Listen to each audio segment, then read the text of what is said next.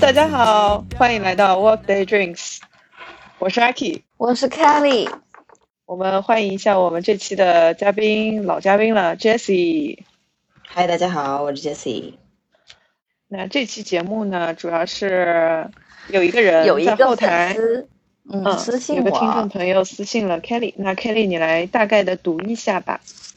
嗯，他说 Kelly 宝宝给你留个言，我在上海，从三月二号开始封控的，经历了这三个月坐牢般的生活，心情是跌宕起伏，尤其是这段时间吸收了好多的负能量，比如，呃，什么什么公信力的崩塌呀，我们的几所高校退出 QS 排名啊，移民政策的严格把控啊，等等一系列事情，越来越让我觉得很失望。我本身是个挺乐观的人，但是没想到这几个月下来，感觉自己都有点抑郁、焦虑了。不知道同在上海的你们这几个月情绪有像我一样受到比较大的影响吗？下一期播客能不能分享一下这段时间的感受，或者带来一些美好展望呢？急需正能量的摄入了，我回了两个字：安排。嗯，然后我先跟大家说一下我们现在的状态，我们都各自在各自的呃床上，然后来给大家录这期节目，所以是一个非常舒适的状态。因为我们音频也有差不多一个多月没有录了嘛，一个多月的时间里面，其实也是正好经历了上海解封的一个情况，我们也可以跟大家先。就这个听众朋友的最后的这个落脚点，我们是怎么度过这段时间的？要跟大家分享一下最近的这个生活状态。张凯丽，我觉得要先说一下风控时期的心路历程吧。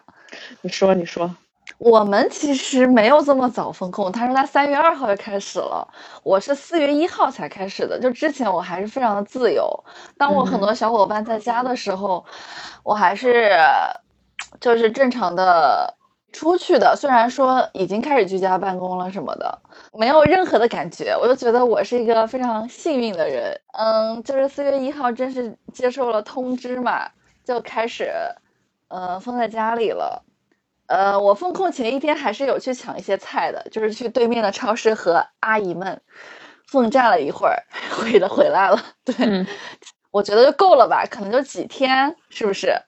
对，然后那个时候又恰巧是一个三天小假期，就是清明节那三天，我整个人是一个非常闲的状态，又不能下楼透透气。那三天每天四五点钟熬夜到四五点钟，我都睡不着。我觉得我被这个世界抛弃了，而且我非常焦虑。我就觉得哦，人家在风控的时候，可能在看书，可能在学习，可能在提升自己，或者是他工作很忙碌，总嗯归他都有很多很多事情去可以做，然后或者是变得更优秀什么。我就在家躺尸躺了三天，每天四五点钟也睡不着，白天就发呆，然后越想越焦虑，越想越焦虑，就导致我身体都出现了状况，肠胃不是非常舒服。而且没有办法去医院，嗯，买了药，好像吃了几天也不是很好用，嗯，后来就我朋友给我出了一个方法，说是你打给可以买药的药店问那个医嗯药师你应该配什么嗯药，后面我配到对的药了才好一点，前期就是这个样子，就非常的不适应，非常的抑郁，嗯，非常的焦躁。但是我不知道你们前期是什么样的，可以先分享一下。Jessie 呢？我我是应该是你们最早封控的，就是我是在三月二十号左右就封了，然后，呃，所以到解封我大概是封了两个半月，我嗯。记我算起来好像有将近八十多天吧，我记得。嗯。然后我自己心理状态一开始刚开始封的时候，我知道浦西那边还没开始封嘛，只有浦东这边封了，所以我就开始以为是这个这个封控不会很久，所以当时还挺乐观，就是哎封两天在家可以当个星期六星期天玩两天就可以回去上班了，真开心呢，无比乐观。然后买了一大堆菜放家里囤着，然后然后到四月初的时候，发现大家都开始有物资紧张，还有各种信息，呃，就是才知道那个时候意识到可能不会那么快解封的时候，就开始有点焦虑。这个焦虑嗯一直持续到了我在解封前，一直都很焦虑。对我整个四月和五月的心情是非常非常不稳定的一个状态，就是时高时低，就特别 特别的，经常会崩溃。对我觉得我们都一样，你知道吗？对对对，我觉得我们都没有太差的。之前刚刚 Kelly 说，嗯，说你觉得在。清明节假期期间，大家都在通过这个时间来学习、提提升自己什么的。我想告诉你，大家都这么以为，我也大家都以为，别人这么以为。对对对，是，其实大家都在家躺尸。嗯，六月一号解封之后，其实挺不适应的。当非常突然，有没有？对，会非常突然，因为我疫情期间的两个月、两个多月时间，就完全没有出过小区嘛。然后等我出小区的时候，发现哎，好像一点也没什么变化。那我中间这这段时间干嘛去了？就 特别的突然。哎，可是杰森，你中间没有一个接受现实的过度的心理状态的变化吗？因为我一直都是在一个。情绪非常的不稳定的状态。哦，对你说，你说接受现实这个事情，倒让我想起了最近我一直在思考的一个问题，就是当我们遇到负面消息的时候，我觉得大概会引出两种状况。第一种人就是，哎呀，这些新闻太糟糕了，我不看，我不看，就是把它忽视掉，或者是说用一种规避的方式。嗯，就是说这个消息反正就存在，但是能怎么办呢？那就就这样呗，就是这种有点规避性的方式去解决这些对待这个事情。然后第二种人是，天哪，这种事情就会发生，我一定要转发出来，我要为这个社会做点什么。然后这种人到最后可能越来越会觉得说，哎，我什么好像也都做不了，我做的好像都有一点徒劳，甚至可能会有一点点小小的。对身边的人可能有一点小小的帮助，但是对这个整个大的环境的作用力又是有点小的，因为改变一个大的环境不是一两个人或者是小群体就能改变的嘛，对吧？所以后面这种人群呢，也会慢慢的转入到第一种人群里面，就是会变成这样子的一个一个一个状态。我感觉哈，嗯，我自己的观察不构成任何的学术观点。所以我感觉就是我的心态一直都在于一个我想要做点什么，但是我做不了的状态里。嗯，我一直都没有变成一个说我要摆烂什么都不干，所以我的状态就一直是心情是一直是忽高忽低，忽高忽低，忽高忽低。你想做点什么，但是做不了。你说这个做不了的这些事情，主要是针对一些社会现状，或者是他们来回转发的这些东西，是吗？对，有一部分是这些。嗯。就是什么是对社会啊、外部环境失望这些，呃，我们就不谈了。那多少都是有一点，对吧？我是因为我整个状态影响到自己了，因为我现在不是有自己一个小小的副业，淘宝店卖一些我自己喜欢的饰品啊什么的。我是有一起合作的，呃，朋友的，他直接就给我指出来。就我最近很懈怠，就没有认真在工作，没有认真在做这样的事情。然后我的本职工作也就是就是带我的那个同事嘛，嗯，他也是直接指出来我的问题。嗯，我还是很感谢他们俩的，就是因为我就整个状态就不对呀。然后如果是你身边还蛮亲近的人，能够跟你说他真实的想法与感受，就不管他是出于他生气了，还是出于他关心你，都是对我是一个帮助的状态。然后我就花了两三天调整了一下，就是就很快的进入了我就是高强度的工作里面，就正好后面的工作就是内容非常的多，强度非常大，好像也是帮忙抵消了前期一些情绪上的不好的东西，然后顺便自己也主动的在调试这个状态，就慢慢慢慢慢慢就变好了，对。对，工作确实是我也是这样。我中间就是跟我的同事嘛，因为我们公司其实大家都是在家办公，然后新闻上各种破事，大家也都知道会影响到个人心情，所以我们公司都会说，哎，如果你有觉得有心情不好的，你随时可以找我们任何一个人来聊天什么的，可以排解一下情绪。然后，所以我们我们公司环境这个还挺好的，我就有时候会跟同事。就是聊一下我最近的一些心情，就非常不好啊，大家都会帮我疏通一下什么的，这会有就会有很大的缓解。嗯，那还挺好的。那我终于知道为什么只有我一个人在摆烂了，因为我在这个四月、五月的时候，然后我离职了，所以我现在是又回归到无业游民的一个状态。那在这个期间呢，我心情也是经历了比较大的起伏跌宕吧。现在选择的生活方式是摆烂，我已经摆烂了有十几天了。疫情像你们前面说到的，知道自己没法做一些东西，在整个的封锁的这个期间，朋友圈很少去转发关于那些言论，可能也是比较悲观吧，就是觉得自己做的这个事情并不能得到一个很好的效果。其实就是因为这个环境让你放大了，就是其他方面本来会影响自己的，就是你没有那个时间段有这个空间和时间来思考啊，或者是把这些东西从原来的思绪里面泼出来，再想一想，正好有这么一个契机了，你发现哦，这些又开始影响自己啊，什么什么什么的，对不对？嗯，对的。我之前其实是非常的。不开心，但是就是情绪一直忽高忽低嘛。我看 Jessie 在这个 lockdown 期间，微博上面有发那个视频嘛，有一期视频我是不敢点开。嗯，所以我也跟我也跟 Kelly 说，就是那期视频让我打算邀请 Jessie 来参加我们这期的录制，就是叫呃什么自杀的几种方式之类的，就非常凶残。啊，嗯，他的名字应该是说，是论自杀的合理性之类的。他的他的内容是，我真不敢看。没有没有，其实那个时候是我真的有在很认真的思考生死这个话题嘛。当时就是我在陷入一种很绝望的地段，我就说，哎，那如果我自杀的话，这件事能解决吗？然后我就开始想到自杀这个事情的是否合理，以及是否能解决一个问题。然后我就我我经常会想一些乱七八糟的事情啊，我先说。然后我在网上就开始找说，为什么有的人会自杀，然后以及那些名人们为什么有的那些，比如说日本的很多作家，比如太宰治很有名的，对吧？你知道吗？我真的我打开了一个文件夹，我开始写遗书，写着写着写着，我发现我就有点豁然开朗了呢。就是就是你想到你下一秒就要死了嘛，你还有什么不顾呢？那前一天你想干嘛呢？那我就这样想，对吧？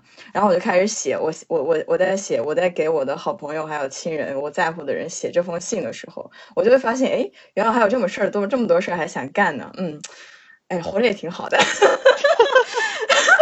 就是就是这个逆向思维可以。对对对，然后所以我当时是在。很沉 沉浸式的思考生死这个话题，死亡是否合理，以及死亡是否能让能让人更想活，和死亡的那些办法，真的是能让你就是不畏惧死亡吗？因为死亡的方法其实很多东西都很残忍的，我痛是你人承受的吗？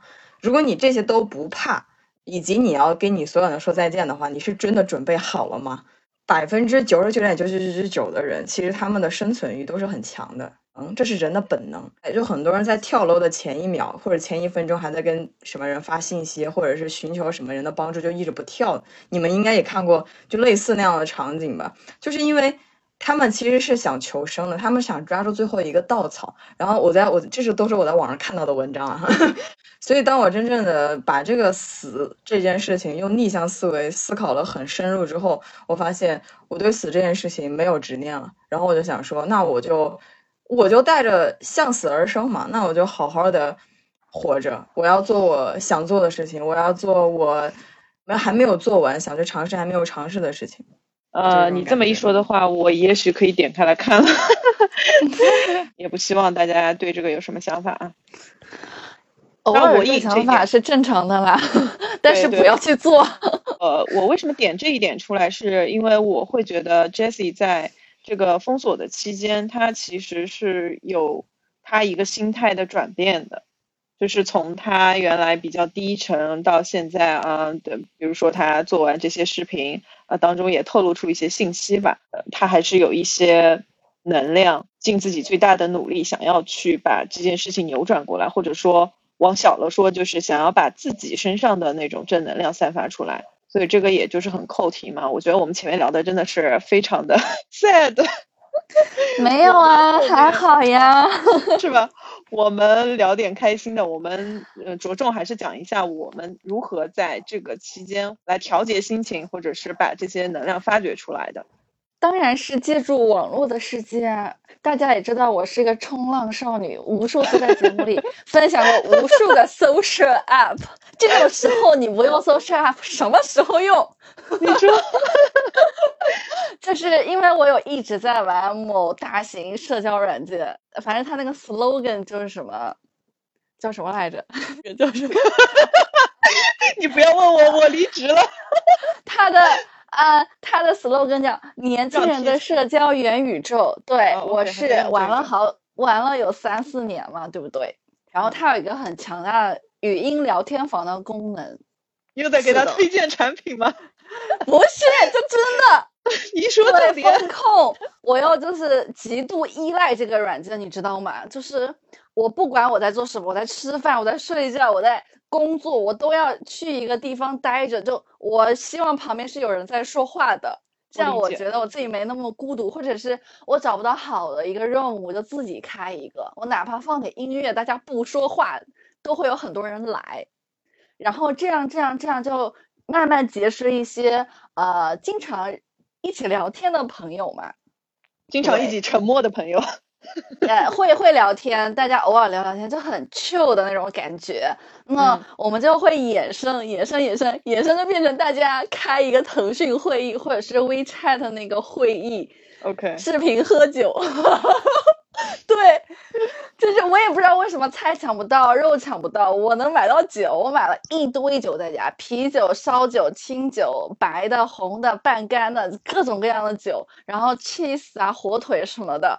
就非常齐全，我们就隔三差五的呃约着大家一起喝酒，然后我真的是有几次都把自己喝到断片，然后那个感觉非常的非常的爽，就是有一真的喝到断片吗？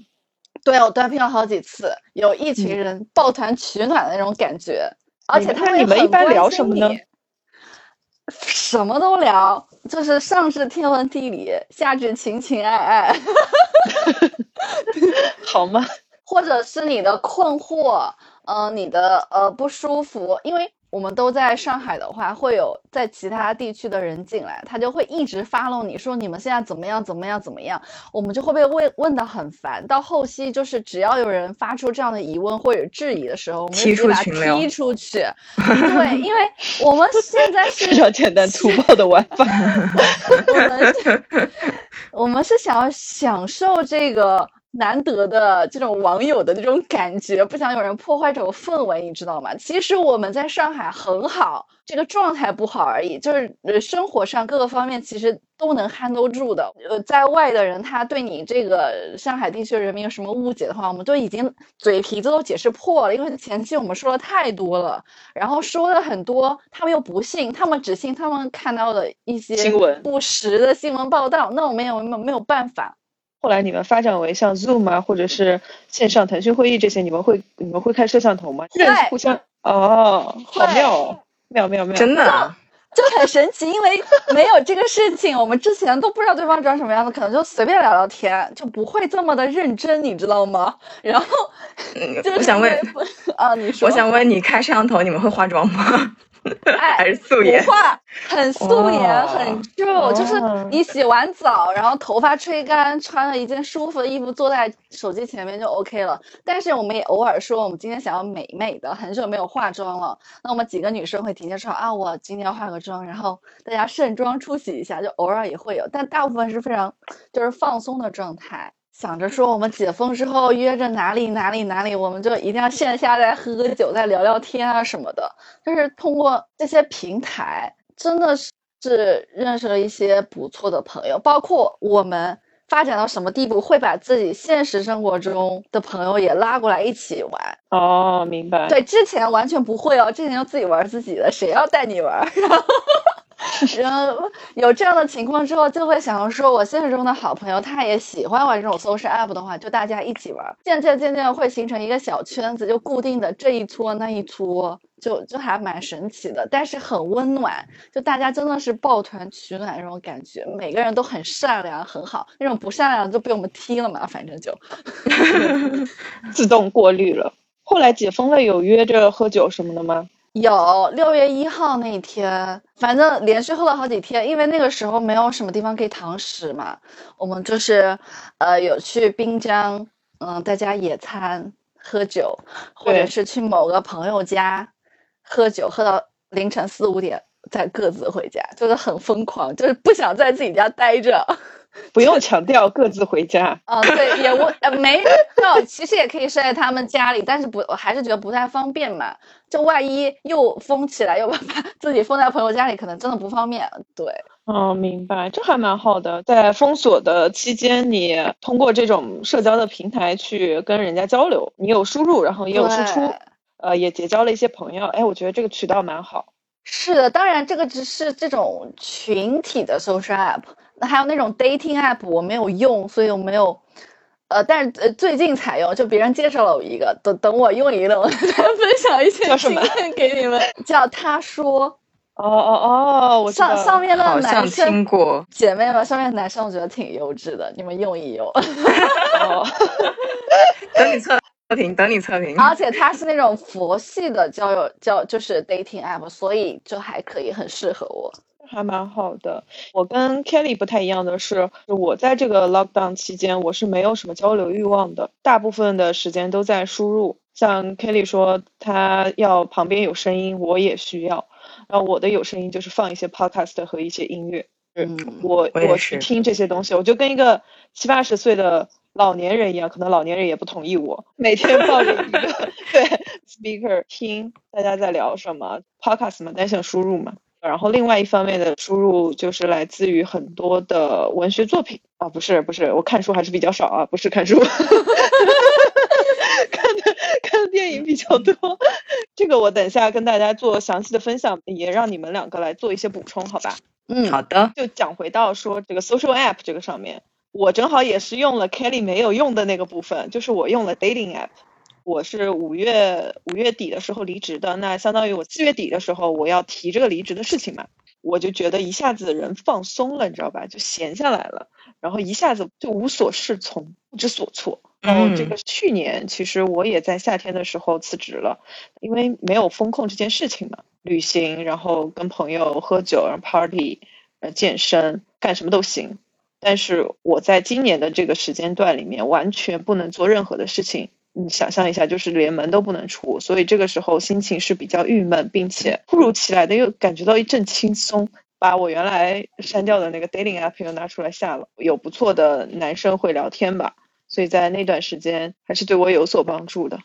我觉得你们好棒啊！就是我是属于一个没完全没有任何和用各种社交 app 的习惯。虽然我自己之前就一直也有做自己的账号什么的啊，但是我到现在为止都没有就是呃对任何一个 app 有依赖它，或者是经常要用它什么的。我我我其实是很抗拒这件事情，我甚至会有点反其道而行，是我有点抗拒用手机这件事情。甚至我在工作期间，可能我手机就完全不在身边。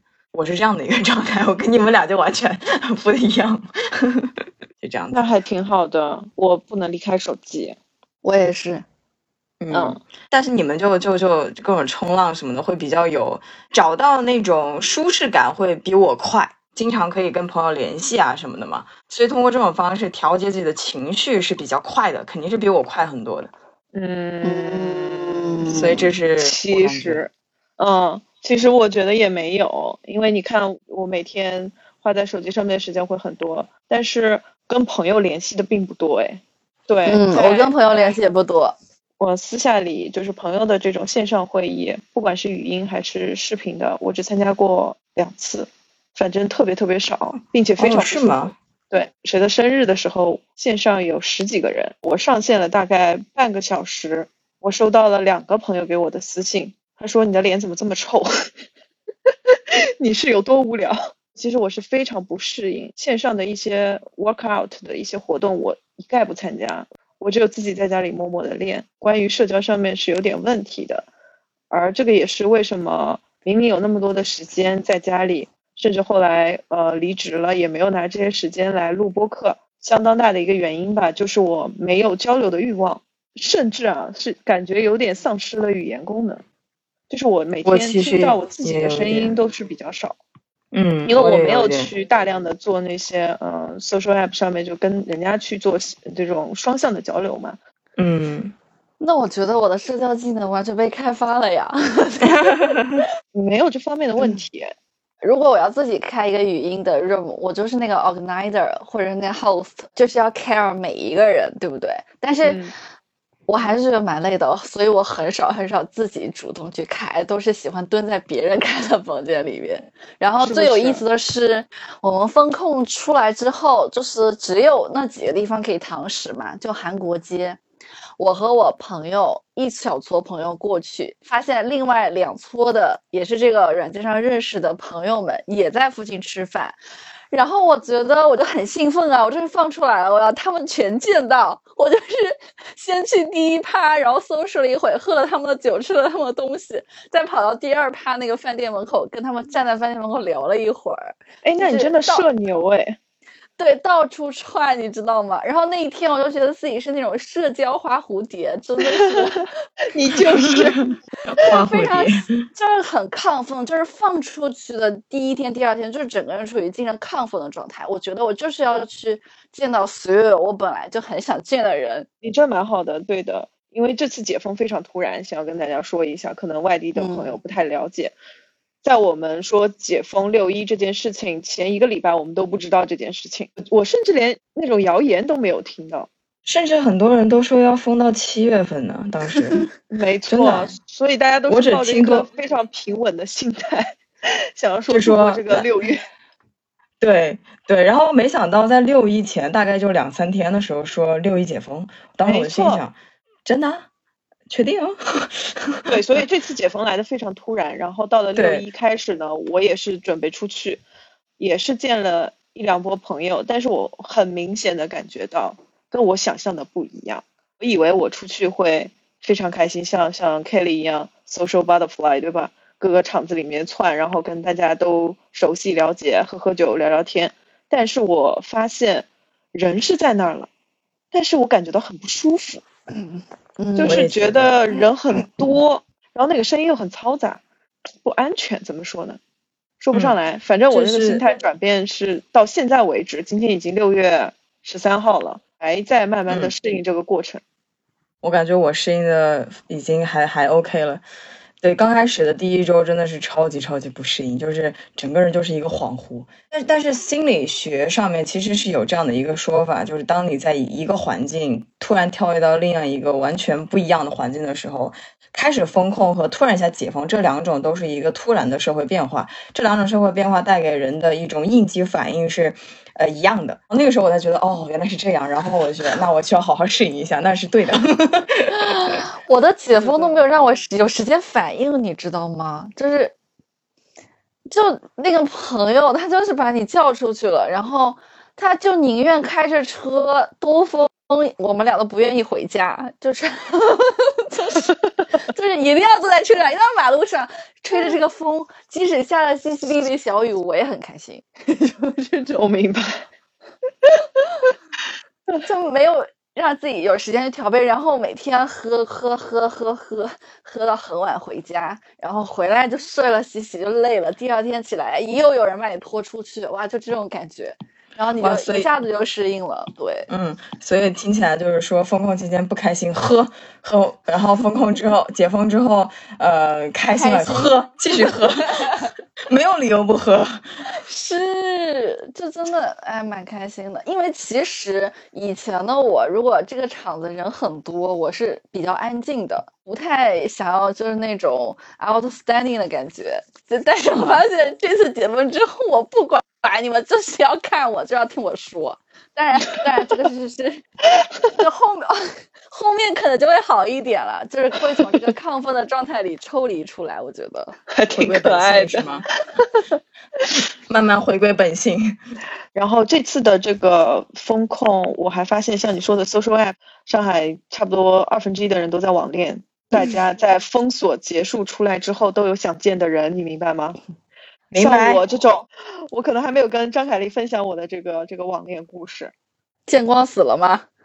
奇葩的是没见没见上面，你知道吧？而且不知道、啊不知道能不能见面，真的不能再有第二次的封锁了。他在哪儿呀 Second round 简单说几句吧。在 Bumble 上面认识了一个意大利的小哥，一样的嘛，嗯也是跟我们一样封锁。然后当时我是四月底，我们加了 WeChat 之后就每天会聊天，因为我们家的格局是没有阳台的，没有我可以晒太阳的地方，而我就是一个急需美黑，就只能趴在窗边这样子晒着太阳。然后我就跟他说我我家没有晒太阳的地方，他有一个特别大的阳台，所以他说那我就分享给你一点阳光好了。只要是上海天气晴，他就会给我发一条那种早上会给我发一个信息，我是送太阳公司的员工，然后我现在要给你送一些什么什么太阳，呃，希望这个太阳可以给你闪耀一整天，能够让你开心啊、落款就是 LSC，嗯，他的名字的缩写以及这个 company 嘛，就觉得特别可爱啊，这个人很能 get 到我的点吧，就很聊得来吧，简而言之。然后呢，我一开始果然就是是意大利男人，真会玩儿。是吧？有点浪漫啊，有点浪漫。但是没有想到，就在我们前面也说到了六一解封这件事情非常突然，就在解封前的一个礼拜，也就是我们聊天的差不多有一个月的时间，他的公司呢突然就把他遣送回意大利了。意思就是说，现在上海这个 lockdown 的 situation 非常的不乐观，让他们强制休假一个月。所以他现在就是在封控前一个礼拜又回到了意大利去旅游什么的。那这样一来的话，我好像有那么一点点的微妙，觉得这个疫情是让人家慢慢的慢下来的。呃，特别是我自己，因为我是经历了一个从巨忙到巨闲的一个过程，工作上面的一些变故，所以呢，我一下子静下来之后，我就会发现很多，就比如说我后面要分享的这些电影啊什么的这些东西，所以这些东西呢，我都会跟他分享。那加上这个疫情的这个情况，不能说天灾吧，啊，还有这个细菌隔离上海，哇，我一下子觉得这个有点双引号的倾城之恋的感觉。随着他回去嘛，如果这个事情到此结束，我觉得这是一个有点小小的浪漫、小确幸的一个故事吧，是一个不错的素材。但是呢，就在他回去的时候，嗯、咱也得试探试探，所以我就问他说：“你要走了，我好伤心哦。那这样的话，没有人给我送太阳了，对不对？”然后他就说：“嗯，我们这个 LSC 啊，这个公司啊是 international 的，所以我其实可以隔着时差给你送太阳。”就 get 到说他也许是想要继续保持我们这种聊天的关系。由此呢，我也就顺水推舟。虽然我现在也不知道他能不能回来，但是不能回来也挺好的，回来也挺好的。我现在发现，就整个上海，嗯，解封了之后，至少我身边的有有那么一小部分朋友吧，去我都亲眼见证了两对了。是不是？就是我觉得这个疫情让大家的脚步慢慢的放慢下来，有一些那种爱情的萌芽也在慢慢的生长。正好上海的梅雨天气是吧？感觉也挺妙的。就这个状态，你很容易依赖某个人、某件事，甚至是呃某个地方、某个风景，所以就是很容易滋生网恋啊。我觉得，对，没 错，没错。所以就这件事情还挺妙的吧？嗯，我现在脸上泛着姨母般的微笑。异国又没有见过面，所以呃多少是有点滤镜在身上的，是不是？嗯，不错不错。嗯，我也是因为就是有对一个男生有一咪咪上头，对，然后我们解封之后是有见面，但是我们没有后续，就是没有发展成呃什么样的关系。但是我也觉得挺好的，就是起码解封的时候有人可以让我心里有甜甜的感觉就就够了。我要求就是很低。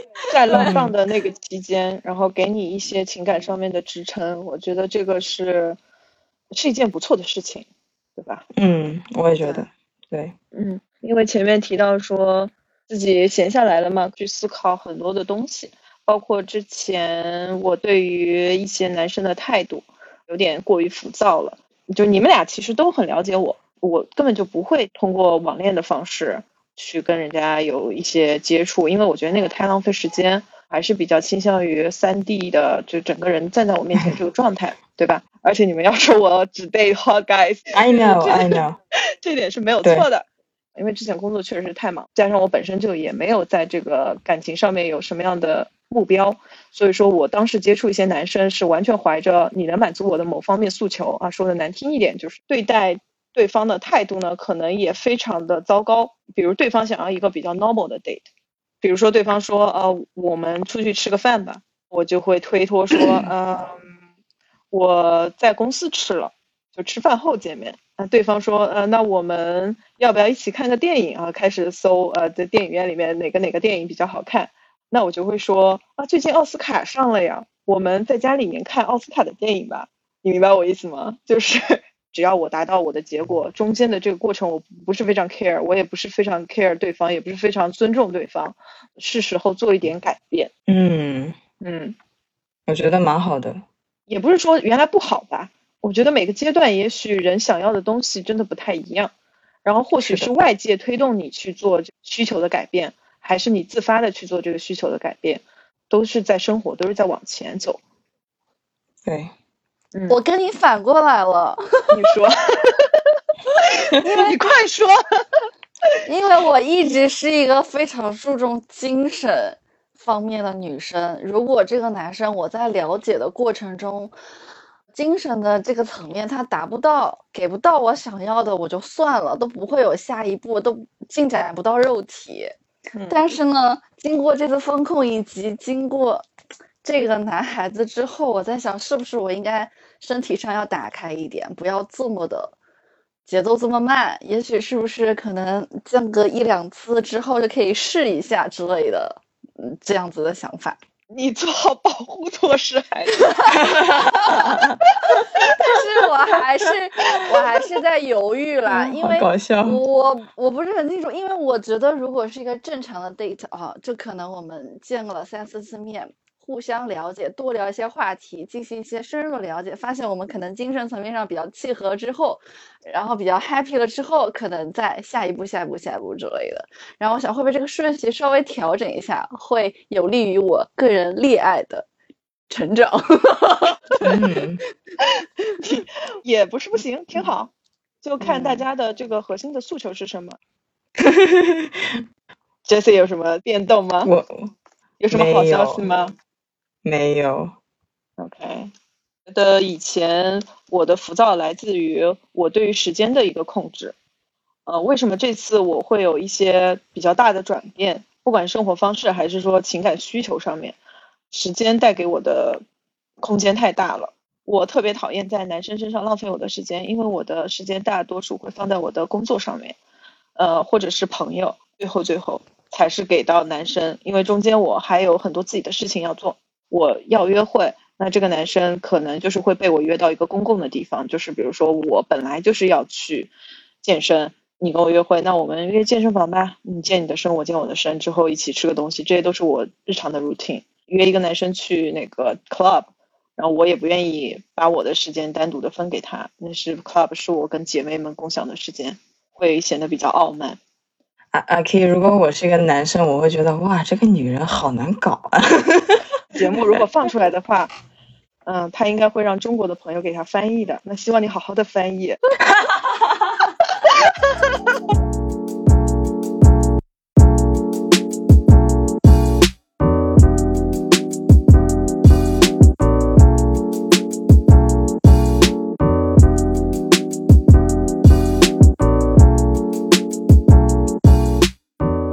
前面提到了，在整个的 lockdown 期间啊，对吧？整整两个多月的时间里面，我看了好多好多的影电视。简单的讲一下我最近要推荐的几部电影电视剧吧。首先呢，我给大家推荐一个一定很多人都看到过的，叫《Love Death Robots》，就是《爱死机器人》的第三季啊。这个是今年刚出来的一季，就在 lockdown 期间。嗯，这一季非常的精彩，非常高的一个水平。第一季当中有一集《目击者》，就是他拍一个那个无限循环嘛，也翻译叫做那个的导演叫啥？Alberto，西班牙的导演，这个名字我不太会叫。他再次自编自导了第三季当中最高能的一集，就是第九集《吉巴罗》。这个 Jesse 也看了吧？我记得你当时非常非常激动的发了一朋友圈，是吧？哎，我超爱。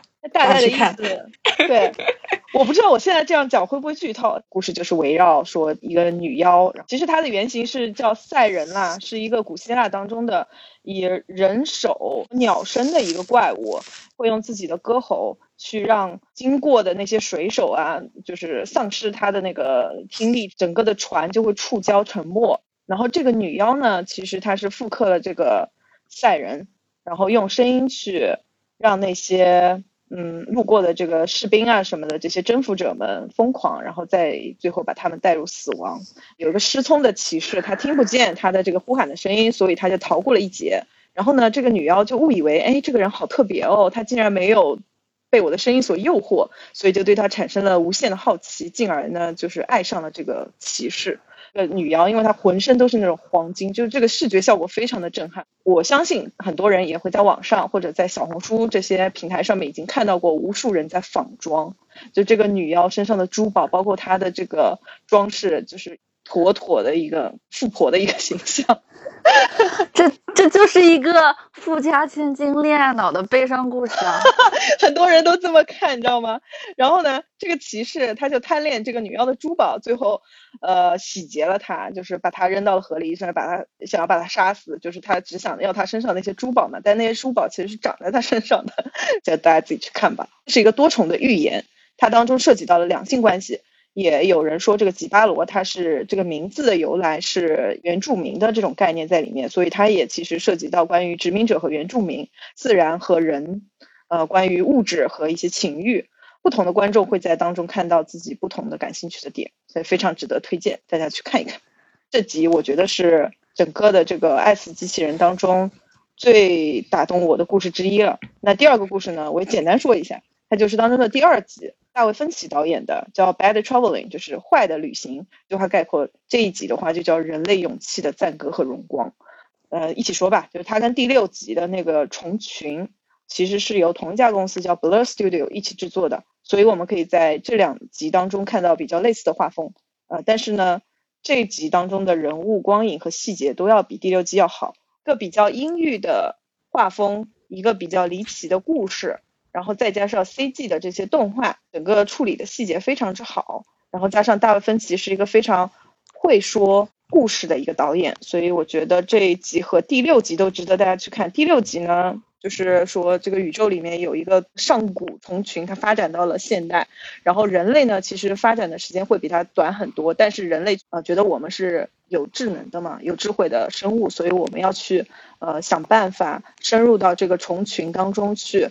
去摸清楚他们的一个运作规律，然后让他们为我们所用，呃，去成为我们争夺权力的一个工具。就是人类高估了自己，智慧不是生存下来的一个决定因素，智慧只是一种工具。这里面好几集其实都非常的好看，包括第三集当中，呃，是改编自雨果奖最佳短篇小说的一个叫《机器的脉搏》，里面的画面精美程度真的是你每一帧去截都可以做壁纸的那个程度。诗句非常的优美，配音演员他的声音声线好听，太赞了！这一季就一定要去看。Throw self in. Physical configuration will be destroyed. Neural configuration may be preserved. Maybe death, maybe life. Join with me. Io. If you're a machine. what is your function? To know you.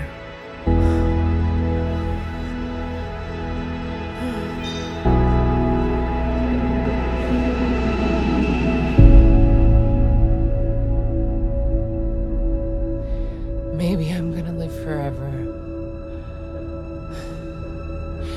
Or maybe this is just one last dream before dying.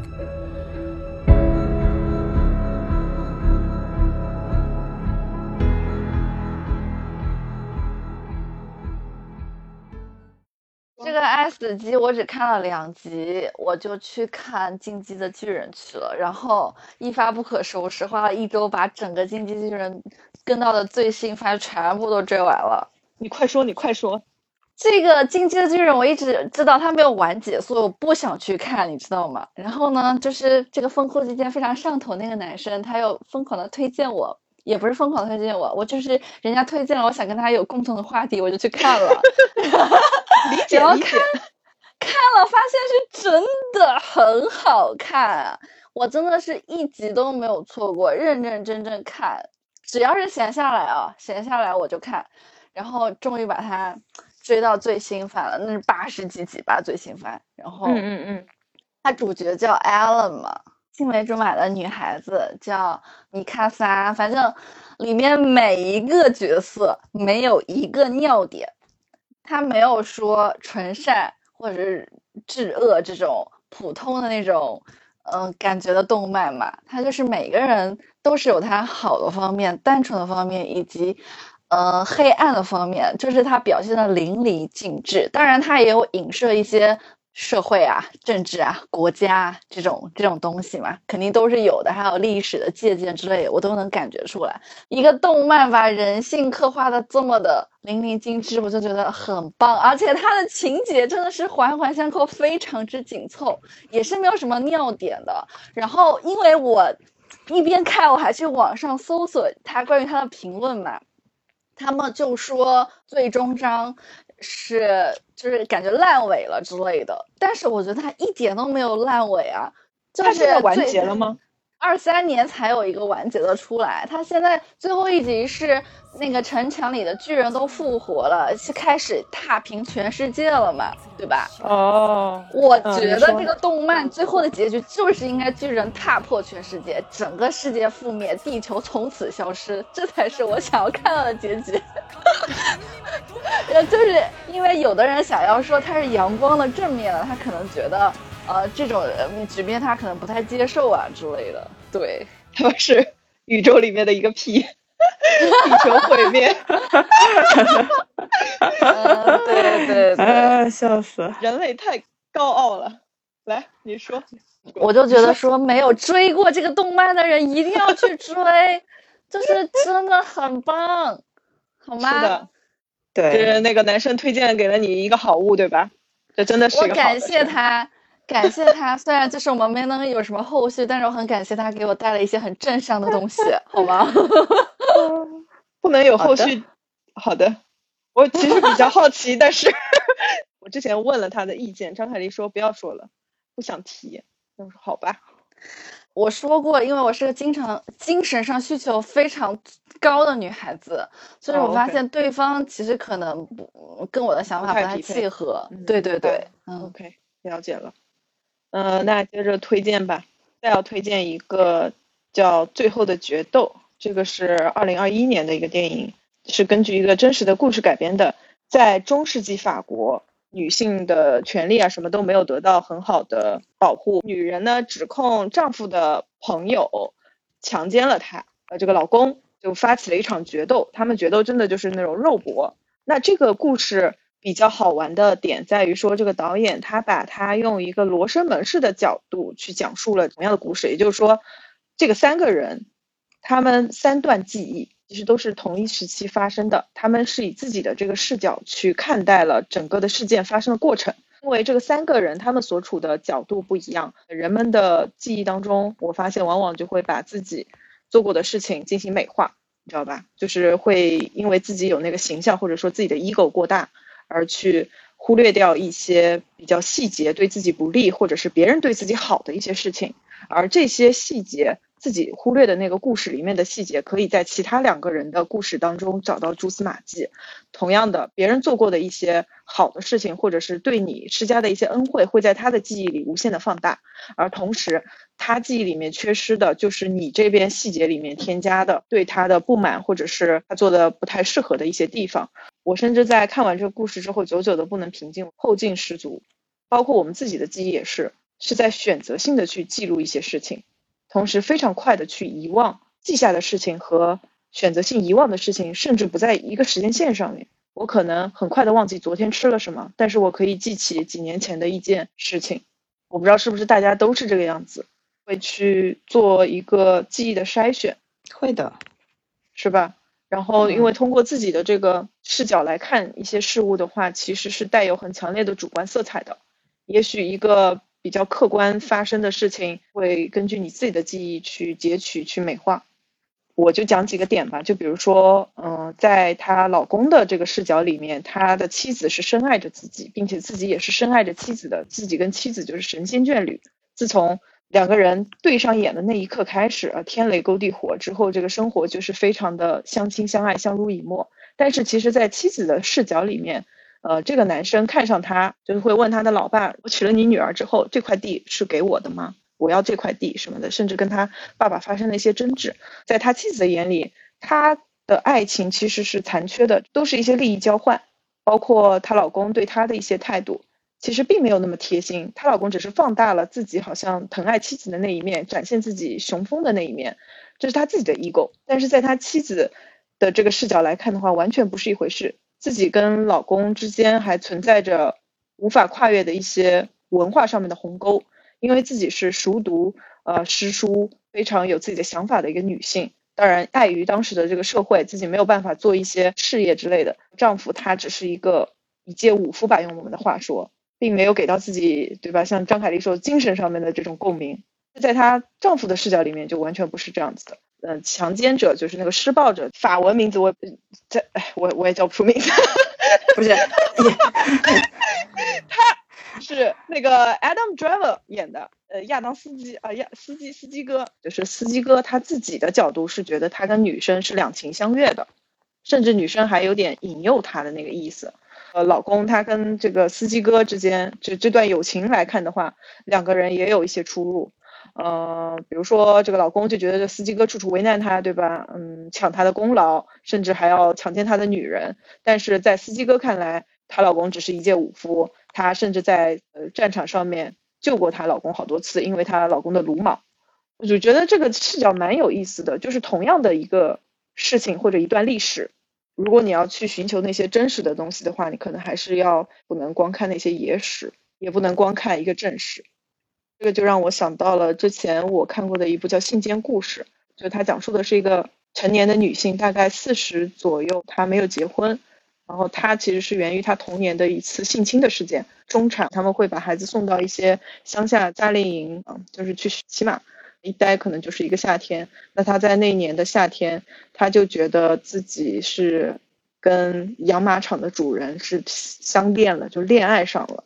以至于对方对他做了一些事情，他并没有意识到那个是性侵。当多年之后，他回溯自己，他觉得自己要去寻找这个真相，然后自己回到那个马场的时候，他才发现那个时候印象里面的自己其实是一个亭亭玉立的少女。事实上，在那个马场公布的照片里面，他只是一个特别不起眼的，可能只有十岁八岁的那样子大的一个小孩。所以那个就是完全是一个性侵的事情了，它不是一个爱情。但是在人的记忆当中，他会不断的因为自己的感官去美化这一段记忆，就是会让我去想到一些我自己成长经历当中的一些事情。也许在我的记忆当中啊，这个人就十恶不赦，这个人伤害了我，就这个客观的事实真的是这样子吗？还是说我自己主观的给他添加了滤镜，添加了很多的料，让他成为了一个让我心头挥之不去的一件事情呢？所以我就去想，我是不是也应该转换一下我的思维，或者用多方的视角去尝试着佐证我当时的一些行为和当时的处境，去还原当时的一些场景。或许人家没有那么罪恶，或许是我的 ego 太大了，不好的结果在我身上客观的存在，在后面的事件当中是发现是一件好的事情。嗯，这个还这个电影还挺有意思的。主要是它的叙事手法吧，我没有想到一个简单的剧情会被它用这种方式和手法拍出来。好的，我要去看。我刚刚看到那个搜了一下豆瓣，然后那个女主角是不是演的呃杀死伊夫的女主角？对对对，后面简单点吧，再给大家推荐一个叫 Severance，叫叫叫啥？中文叫离职。等一下。呃，人生切割术，苹果 TV 今年新出来的一季，但是产生了非常大的轰动，因为是朋友推荐给我看的。那我发现其实跟我之前的工作状态啊什么是有一点点相似的。这个主角呢，他是任职于科技公司叫 Lumon 的这个公司，就会给大家做一个记忆的切割术。你现在职场人就是归职场人，下了班之后你就是生活当中的人，你这个工作当中的人和生活当中的人的这个记忆，我给你切割开来。也就是说，你在工作当中，你完全就不知道你在现实生活当中是一个什么样子的人，你在做什么事情，你是不是有家庭，你有什么兴趣爱好，完全未知。但是你在生活当中呢，你就完全不知道工作当中发生的事情，因为它可能涉及到公司的一些机密啊，然后你工作处到哪个阶段啊，包括公司里面发生的一些事情啊，你在外面是完全无法得知的。它是一个比较残忍的一个手术，在你进到这家公司之前，他会给所有的员工都做这个切割术。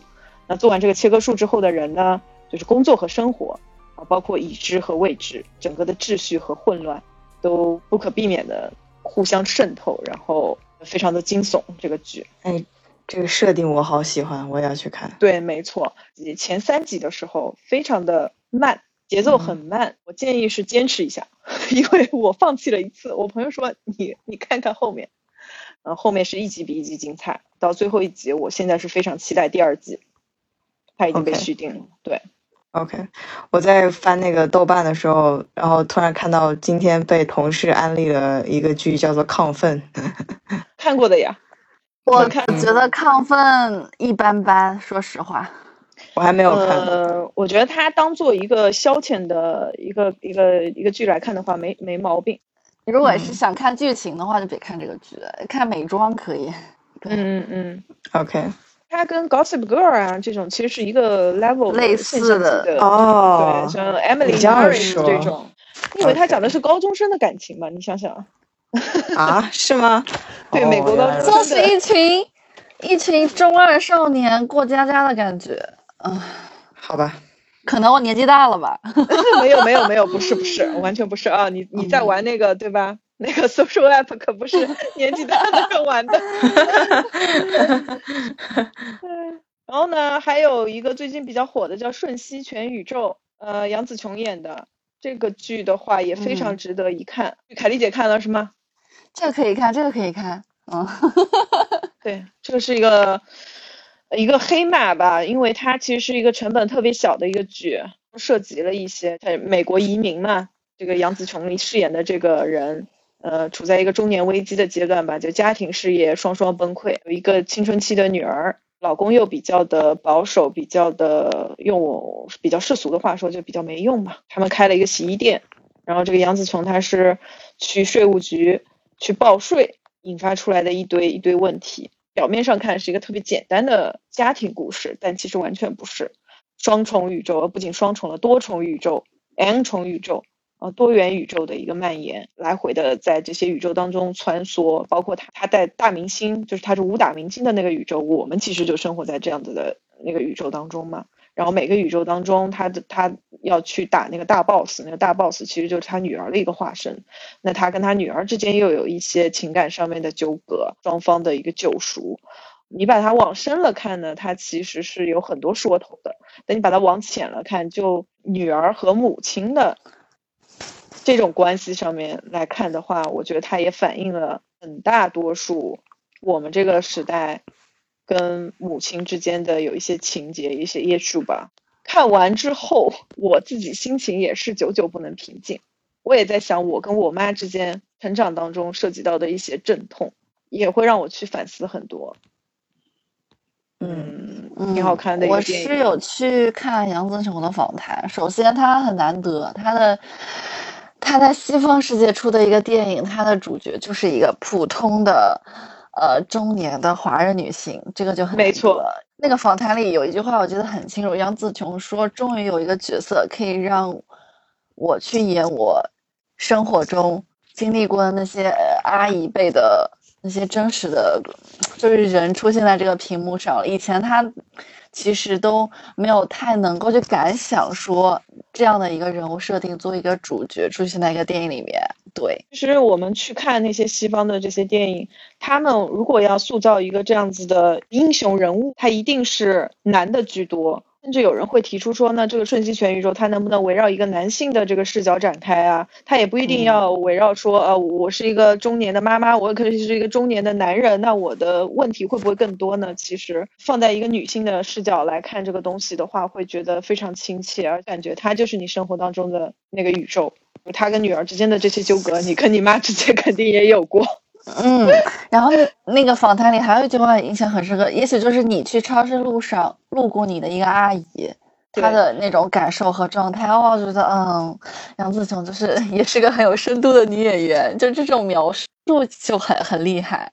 没错，呃，杨紫琼她在这个剧中，嗯，做主角嘛，她其实也给到导演很多的点睛的一些细节上面的建议。就比如说当中有一幕是，呃，他跟女儿到了一个石头的宇宙，就是他们俩都是远古的两块石头，就是他跟他女儿之间要对话嘛。但是原来导演的设定是说，啊，这两个石头在讲话的时候是有声音出来的，然后画面上面就两块石头嘛。但是杨紫琼就建议说，我觉得更真实的话说是连声音都没有，这样子可能会更加贴近没有其他东西的那个宇宙那种空旷之类的，达到了一个非常好的喜剧效果吧。那一段也是我非常喜欢的，我还做了很多的截图。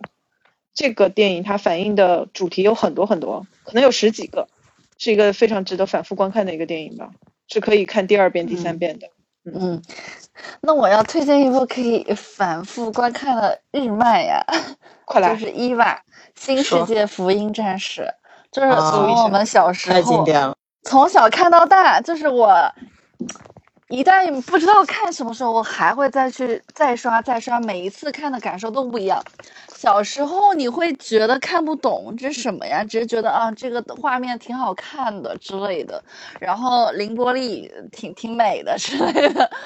前两年看就看出了一些不同的东西，我觉得可能作者会在讲一些很宏观的宇宙啊、世界这些东西。然后最近再看就更不得了了，就是最近可能年纪大了，总是看什么都能看出来一些人性的东西。你不要这样。因为怎么说，那个女主她都是克隆人嘛，之前都没有非常在意到这个非常重要的设定，你知道吗？前两年还去看了知乎的一个长达几万字的解析，看完之后觉得太牛，就是有人想要看这个解析，我可以把网址分享给你们。大家如果很想看的话，我还是非常推荐，而且并且这是一部完结的动漫，对。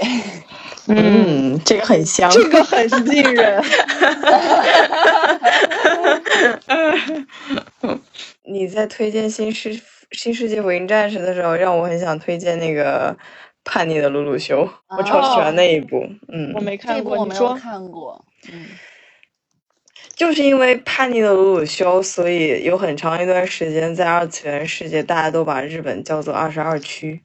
然后里面的设定反正也挺有意思的，我现在已经有点呃不太能够把很完整的故事讲出来，反正很好看，而且剧情非常紧凑。就是以前古早的动漫，他们的故事情节就是非常的非常的快，然后感觉每一集都很抓人心。然后现在的动漫就是很多就是明明可以一集给你讲完，非要放三集 种感觉。反正反看鲁鲁修就还蛮爽的，嗯，如果你喜欢，你可以查一下豆瓣吧，呃，对还蛮好看的。那我再推荐我的最后一部吧，在世界尽头相遇纪录片。我其实，在封锁之前没有那么喜欢看纪录片的，但是我现在发现纪录片真的能让我非常的平静，呃，多拓宽一下自己的眼界吧，看看外面在发生什么，看看这个世界在发生什么，看看动物、植物之间在发生什么，就会让我平静很多。然后他讲的是导演，他带了这个他的拍摄组去到南极洲去拍摄当地的一些居民在当地的人的一些生活，就是这些人比较好玩儿。然后他们都是来自于世界各地的，有一些是在这边提供一些科学支持的，有一些是语言学家，呃，有一些是细胞生物学家，有一些嗯人是就旅行者朝圣的，也有一些。所以他们生活在这个地方，我就感觉跟我们 lockdown 的那种生活是一样的。其实你别看他们在那里生活的多酷，然后那个风景多么的独特，但都是好无聊啊，就是生活相当之无聊。嗯，没有其他的什么娱乐的地方，也就是小酒馆啊，然后空闲的时候会坐在一起弹弹琴啊，像脱口秀之类的，可以说是一个文化贫瘠的地方吧。却是让我看到了人类比较闪光的地方，因为聚集在那边的那群人就是一群追梦人啊，然后冰层下面的那些奇观，可能是我这辈子我不知道有没有机会可以去看到的。通过导演的镜头呢，你就可以去探究冰面下面的那些事物。嗯，还有当中有个特别可爱的一个点，就是因为这个导演要去采访一个企鹅专家嘛，那个专家呢在那儿生活了好多年了，他采访的时候就非常的紧张，他有点丧失了语言功能，就跟我们 lock down 一样，他没有人讲话，他只能对着那些企鹅，每天研究企鹅的起居习惯。嗯，会问他说企鹅会不会无聊到爆炸，会不会做一些奇怪的举动。然后当时就录制到了一一只企鹅，它是一个离群的企鹅，就所有的企鹅都像海的那个地方去，因为他们可以奔到那个地方交配，可以后续的生活。但是有一个企鹅，它就非要呃朝相反的方向去，它的另外一边是什么呢？就是群山。据那个企鹅专家说，它走不到那个地方就会死掉，但是它执拗的。就脱离了大部队，就一个人直直的往那个方向扑棱扑棱的去，渐行渐远，最后成为地平面上面的一个小小的黑点。我觉得很多人可能也是在做这个小的企鹅，朝着自己心目当中所谓的山川前进，就还挺浪漫的，又浪漫又悲伤。这个这个纪录片我一直就很喜欢看，我觉得我最爱的，我之前节目里全部都分享过了，嗯，也诉说了很多。哎，你讲过这个吗？大家对啊，哦，就是各种各样的纪录片，我的最爱的纪录片我都节目里曾经分享过，大家可以去考古。然后我是有一个非常喜欢的，近期啊，因为风控期间，非常喜欢一个 YouTuber，叫理科太太。她是一个台湾的，我很早就对女主持人，她很她很厉害。对，之前我有 follow 她，但是因为风控，天天刷 YouTube 刷 ins，对吧？然后。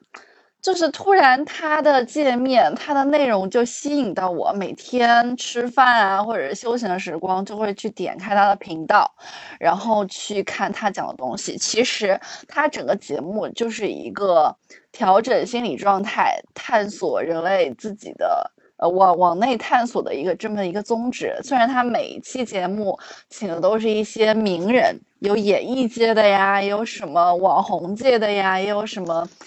文艺界各个领域的名人吧，就是请他们来讲自己遇到一些不好的状态，一些自己遇到一些心理问题的时候，他们是怎么调试的，他们是如何表现的。我就觉得啊，我在风控期间看到这样的一档节目，我觉得自己也能学到很多东西。对，没错。呃，我是大概三四年前就有 follow 他，然后他其实他其实很厉害，他。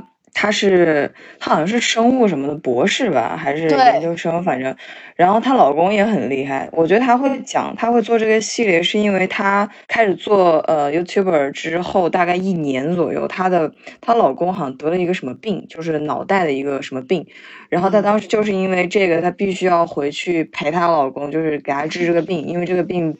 好像是说会失忆，就是会，比如说今天起来之后，突然会昨天的记忆全部消失掉。我记得没错的话啊，我不记得还哦天呐。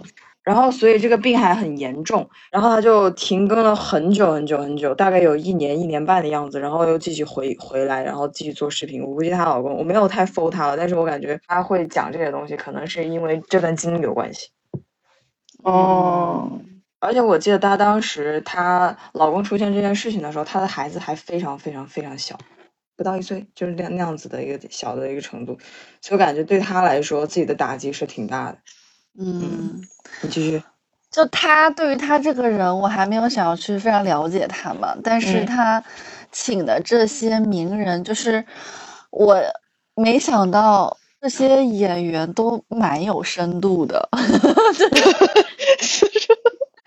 这 我可能之前有一之前有点点偏见了，就是是你你对娱乐圈有偏见很大呀。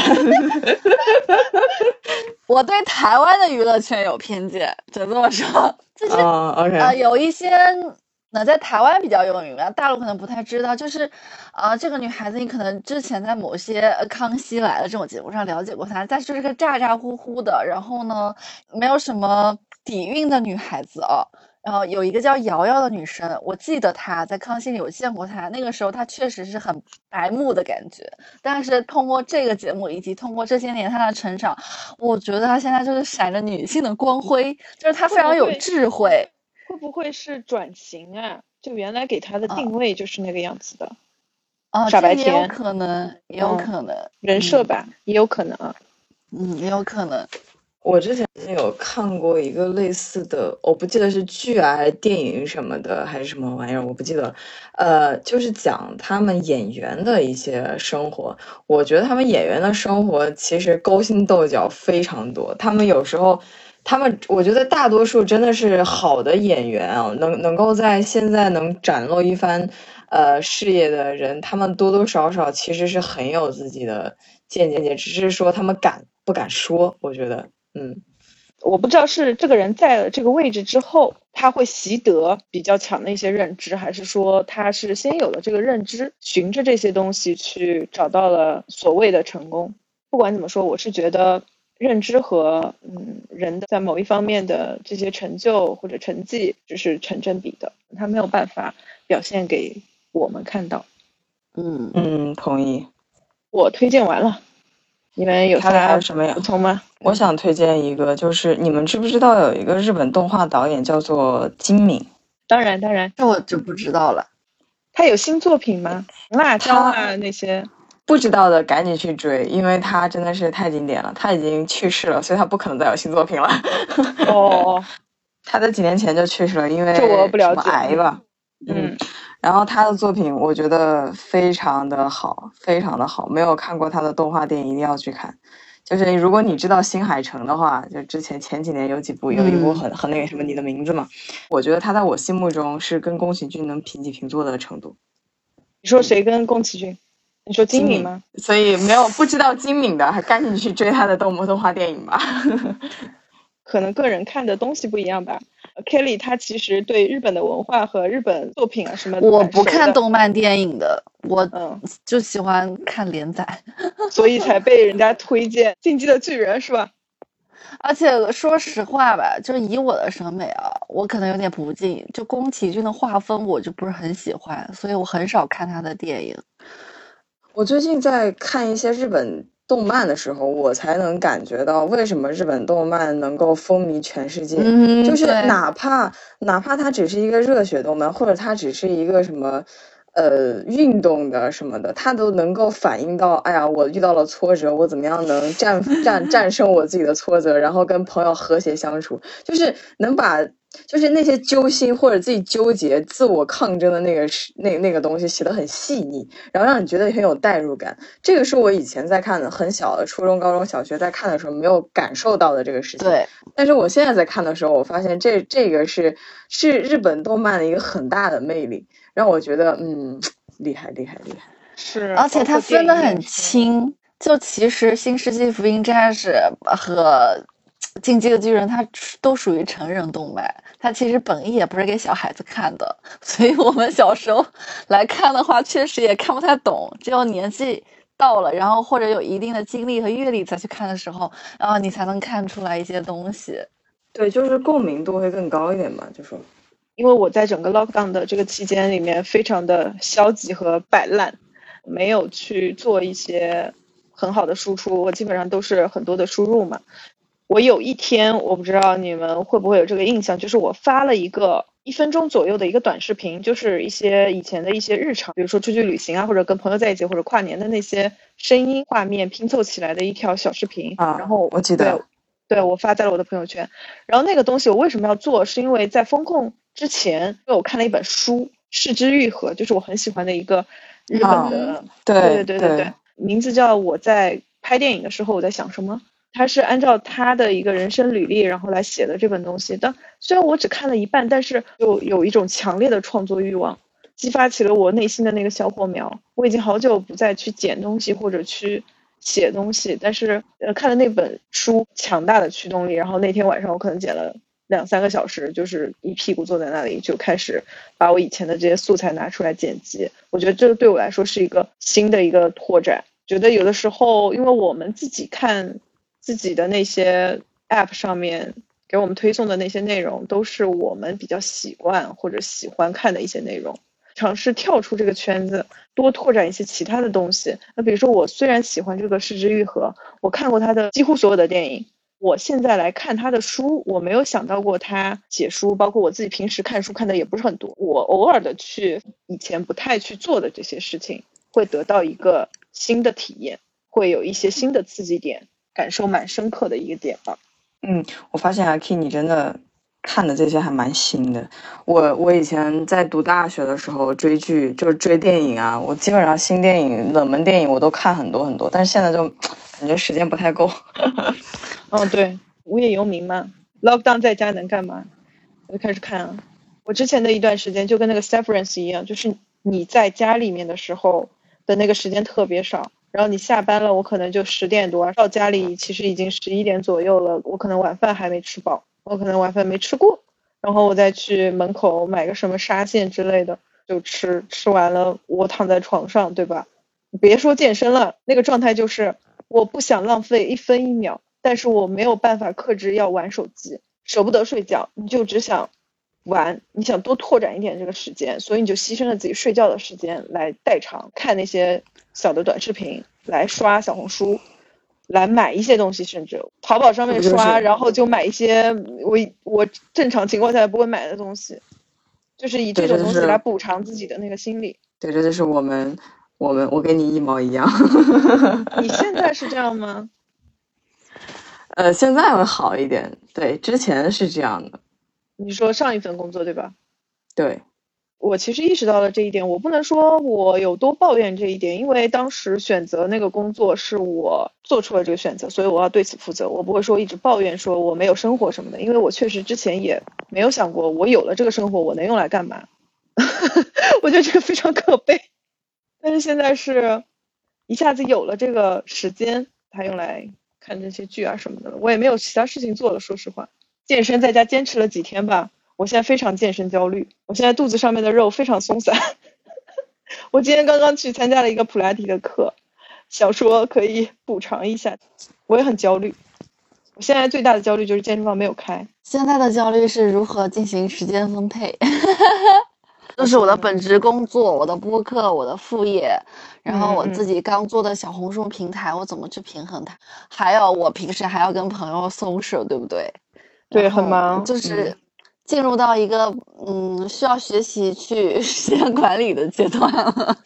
对，因为 lockdown 我摆烂了一段时间，就就所以把这个工作往后延了。现在都解封了，我必须立马能够尽快的调整才对。也不要给自己太大压力吧。你要知道，这期间的两个多月，每个人都跟你一样都在摆烂。